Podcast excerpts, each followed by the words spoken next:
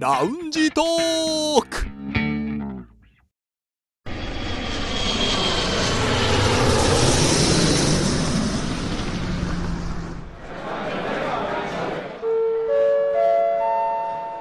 ラウンジトークよりご案内申し上げます。このコーナーは空港のランチでフライトを待つ男3人が自分たちの興味ある情報を持ち寄って中国について語り尽くします。睡眠って大事ですよね大事ですね、で寝る時の枕がかなり重要だっていう話をね聞きますけれども、はいそこへのこだわりとか気をつけてる点ありますか、はあでもね私あんまり柔らかいのは好きじゃないんですよあはあはだある程度その硬いと言いますあか、うんちょっとなんか感じるぐらいのほ方が好きなんですよねおーうん柔らかすぎないはいそうです私はなんか最近高すぎる枕がいけないと聞いて、うんはい枕なしがむしろいいみたいなへえ話を聞いて 実はね結構チャレンジしてるんですよ、あいろいろ変えてるわけですね、はい、で朝起きると大体枕で寝てます多分枕なしが結局辛いんでしょうね私はねねえでも本当はそれがいいと聞きましたけど、まあほんどうかわかんないですけどねでもな確かに、まあ、結局悩みどころでね高いのがいいのかそれとも、まあ、私も実際にない状態でも寝てみたりしましたけども、はいどうですかそうなると顔が横向いてんですよねああー結そ局の仰向けにはなら床ないにとしてその平らにしてうん負担なく寝ようかっていう姿勢になってるんでしょうね。ーあー、まあ、寝返り打っちゃったりしてねそう、ねまあその枕問題もねいろい ろ悩ましいとこですけれどもこの暑くなってる中ねしっかりと睡眠取らないと自分の免疫力の問題もありますから、しっかりと睡眠取ってこの夏乗り切っていきましょう。さあ北京在住の男3人が情報を持ち寄って中国についてああでもないと語り尽くすコーナーラウンジトーク3連新です今日の担当は私です私が気になる話題はこちら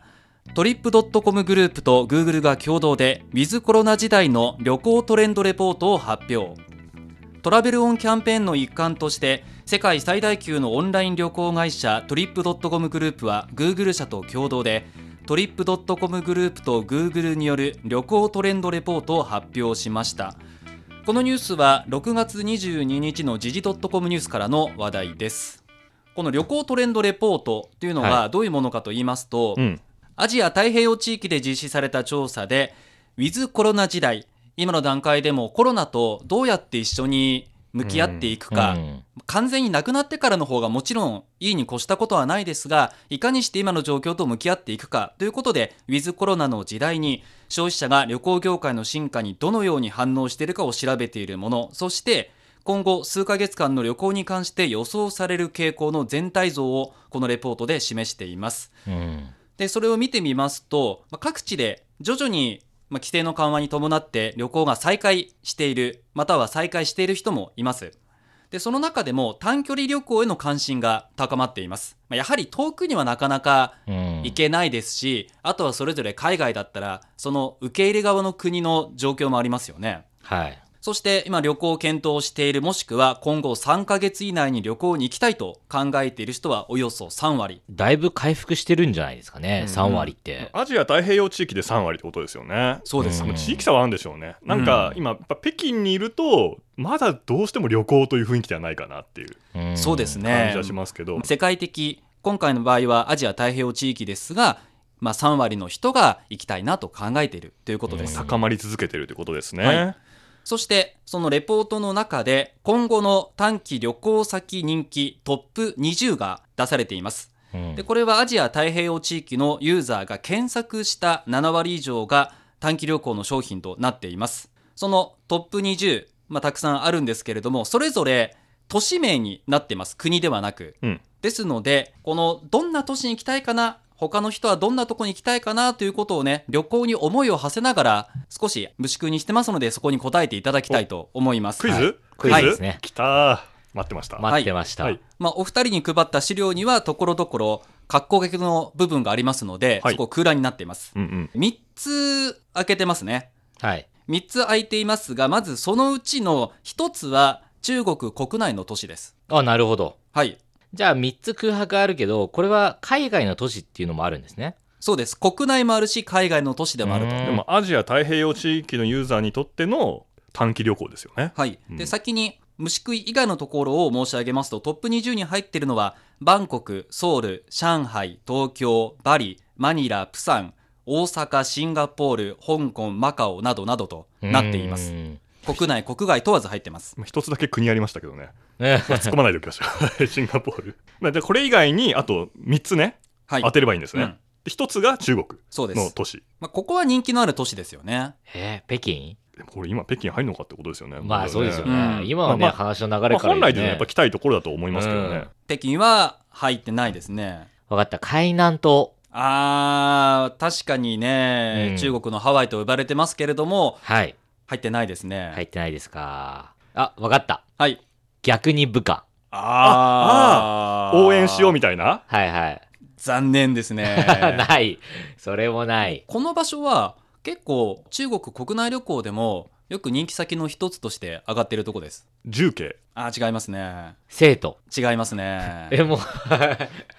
えちょっと待って待って。え広州あ岩上違いますねあ違う。。なんだろう。でもこの並びでね本当にわかん なあ、い。分かった。深セあー、違いまイエーすイ。え上海は入ってるんですよね。上海以外で、位置的には内陸になるのかな西安。はい、西安です。ー、えー。おー西安なるほが国内都市としては入ってますねあ、。そっか、でもね。でもそうね、だから中国人の鍵なわけですよね。そうでアすジねア太平洋地域から来たいということ。ううんん。だったら西安ありですね。はいで、あと中国以外が、あと中国以外が2箇所ですね。ですので、あとは国名を答えていただければ OK かなという感じですね。えでも沖縄とか。日本は入ってないですね。日本は、もうない。えー東京、大阪だけですね。このトップ本20の中では。多分東南アジアなんだろうな。はいで、はいバリ、マニラがある。カンボジア。あー、違いますね。シェムリアップ、あ、カンボジアじゃない。でもその辺です。クアラルンプール、はい。マレーシクアアラルンプール。マレーシア。うんうんそしてあとえーもう1箇所。もうここは中国からでは定番中の定番の海外中で国す人にね。人気のでバンコクあるよ。う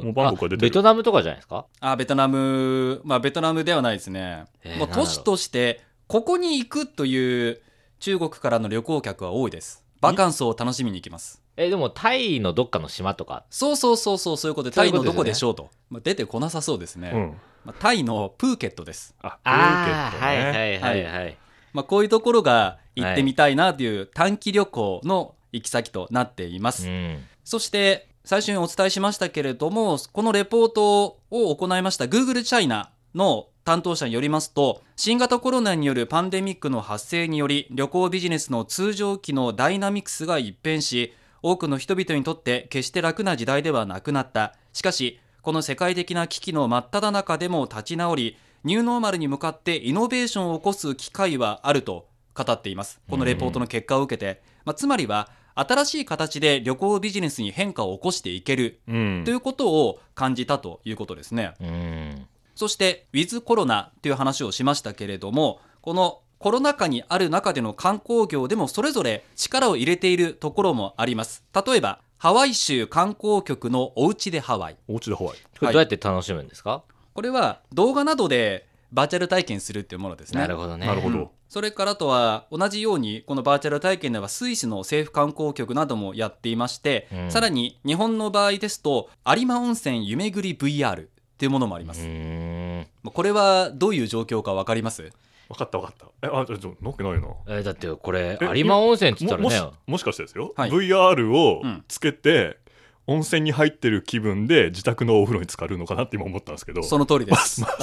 本当危にない逆に危本ない自宅の湯船で VR をつけるとへまあー電源は気をつけていただきたいですけど ね、うんあこのすようにごいなそれはでも面白いでこのようにですねバーチャルツーリズムなんて言い方があるんですけれども、はいまあ、アフターコロナコロナが終わった後のうん誘客に向けて動いている取り組みもあるということですね、本当にね行きたいなっていう気分にさせるってことですよね、はういん、そんなアフターコロナの取り組みですけれども今回の調査をしましたトリップドットコムこれは使ったことあ皆さんありますよねはいありますねうんうんうんよくあの飛行機とかホテルとか、はいはい取るときに使ってる方多いと思いますで私もよく使ってますがもしかしたら人によってはあれこれどこの会社かな実は中国の会社なんですよね、うんうんトリップドットコムは。でこの中国のトリップドットコムグループ共同設立者で会長のジェームズ・リャンさんという方がいるんですがこの方がトップセールス自分が先頭に立って宣伝活動を行っています。うんおーでどんなことをやってるかというと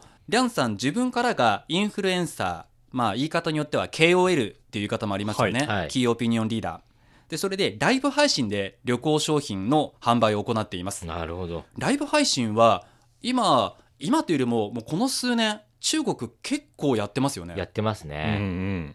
例えばねウェイボーとかの生配信とかはい。あと、タワバオとか。タワバーとかショッピングサイトがね、結構もうやりますねそこをプラットフォームにやってとか、うん日本でいうと YouTuber が商品宣伝してるようなのが、うんもう公式サイトでやってるっていううんやってます感よじねですよね。ああいうの生放送見たことありますかありますよ。うんありますけど、僕はその買うというよりは、もう本当楽しむ。あの、いろんなのあるんですよ。うんうん例えば中国で言うと、あの、玉を、まあ宝石みたいな宝石玉みたいなやつをはい、これ誰買いますみたいな。まああセールというか、ああオークション形式な感じで、それで、じゃあ、あの、どういうふうに加工しますか。ね、その、ブレスレットにするのか、なんか、こう、加工してうん、うん置物にするのか、みたいな、うんうんそういうのをオークションでやるんですよ。じゃあそのリアルタイムのやり取りを見てるわけでそう見す、ね、見るだけです観客の一人として、はい。買うわけでもなまあ、く。気がついたら買うって打っち ゃってる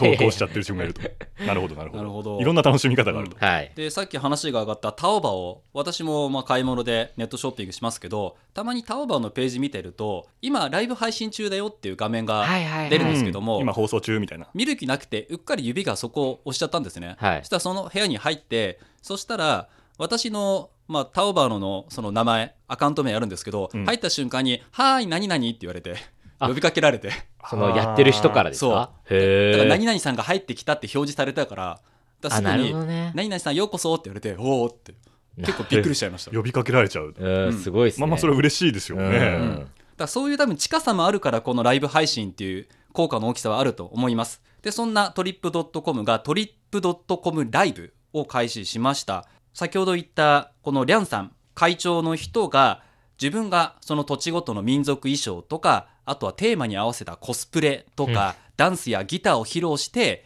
みんなに見てもらうという取り組みをしています、体を張ってるんですねかなり会長すごいですすね。ごいすごい、民族衣装とかえ。ー、ちょっと見てみようこれでそれが会長さんがやってますからね、うんだいぶすごいですよね、 これ。なか社な員もかびっくりですよね 確かにね。会長ってでそれやるとじゃあ社員は何やったらいいんだって感じでしょういやいやね一番美味しいとこ持ってかれて本る。当にねこんなこのライブ配信なんですけれども中国本土で3月末から6月末までに15回ライブ配信を行っています、うん。結構な回数やっいてや、ると思う結んですよ構ねですよね、これ。 多分これって過去のやつも見れますよねあ、アーカ見イブれでますね、多分大体のし、ね、システムだとちょはっと見てみようはいそしてトリップドットコムが発表した情報では14回までの累計では3000万人の方が見ています、うんうんそして流通総額は5億6000万元に上るそうですい。うん、いや、あもうあつまり何この会長の歌や踊りでもう5億6千万元売れたっうんということですね。ということですごいっすね、もうて本当すに。ごいなそれだけ旅行ってものを身近にしようという取り組みが功を奏しているということですよね。あの、まあ、確かに、その、ね、さっき冒頭でもありましたが、その、海外に行くって多分すごく難しいんですよ。うんまだう。んでも、本当国内旅行とか、であれば、ね、中国国内に関しましても、武漢に遊びに行ったとか、応援しに行ったっていう人がね、いいっぱいいるじゃないですか。はいうんそういうことで言うと、やっぱ国内旅行のい、いわゆるその発掘というか、ね、そういう時期なんじゃないかなって、私自身もちょっと今思ってまして、うんまさにね、この民族衣装とか、今からちょっと少数民族の地域行こうとかっていうのは、もう本当今の時期にしかできないし、それで言うとね、比較的まだ値段が安いじゃないですか。うんもう本当、その旅行もね、今までは中国人は海外に海外にってなってましたけど、はい今は本当このウィズコロナで国内にっていうのを見直すいいチャンスかもしれないですよね。うんうんだから日本国内でも同じような流れで、うんまず近場のところ、はいその市内であったりとか県内であったりとかそういうところの人に来てもらおうという取り組みは始まっているので、まあ、今外っていうよりもまず中のことをしっかりしようっていう流れにはなってるのかもしれないですよね。なるほどこのようなライブ配信そして旅行業界の動きなんですけれどももちろんその経済面としての観光業の活性化には間違いないと思うんですがやっぱり今の時期だとどうしても家にこもりがちになるので、そんな中でも家で楽しめる楽しさとか終わったらこんなことをしようって思える希望につながるからこれはこれでいい取り組みなんじゃないかなと私は思っています。うんそうですうね。ん、でまだまだもちろんこの、ね、手軽には出かけられませんけれども、まあ、いつの日かこんな旅行できたらいいなとかうんなんかそういうことを考えると今の乗り切り方としては楽しめるんじゃないかなと思います。いや、私、あの、海に行きたいんですよ。 おおう海海南に行って海南島ですかもう海南島みたいね。うんあの、もう砂浜で、南の海。うん、もう南の海がいいですね。南の海北の海って言うとちょっとね寒い感じになっちゃいますからね。ザパーンって感じで。うん。だあからね、もうコロナが落ち着いた頃には、もうぜひね、海に行きたいなと思ってますう。ん、でさっきあの Google チャイナの人の発言でニューノーマルに向かってイノベーションを、うん。ねまあ、今旅行会社ってそれぐらいやっぱり追い詰められてる